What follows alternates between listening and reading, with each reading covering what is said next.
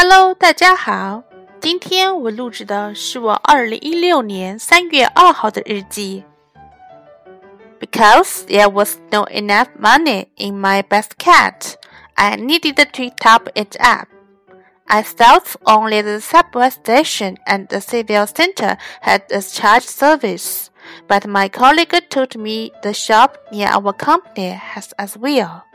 So I went to the shop yesterday, but the shop assistant told me the machine was broken. I had to come back another day. After lunch today, I went to the shop again, but you guess what I was missing?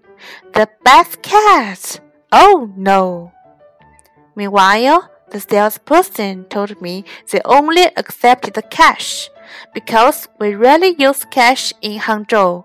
We all use Alipay. I had no cash at that time. In the afternoon, about 20 to 4 p.m., I withdrew money from the nearest ATM. I went to the shop for the third time, and finally I got the basket recharged. How hard it is!